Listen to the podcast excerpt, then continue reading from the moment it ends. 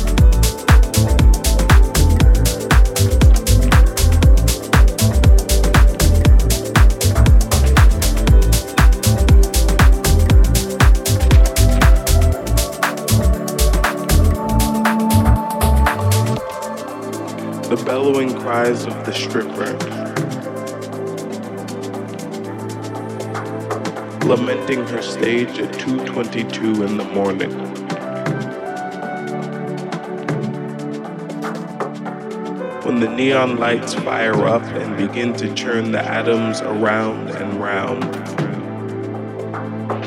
tearing shards of glass, crucifix stalactites falling. She never left the mirror where her deep contemplation rent her reflection.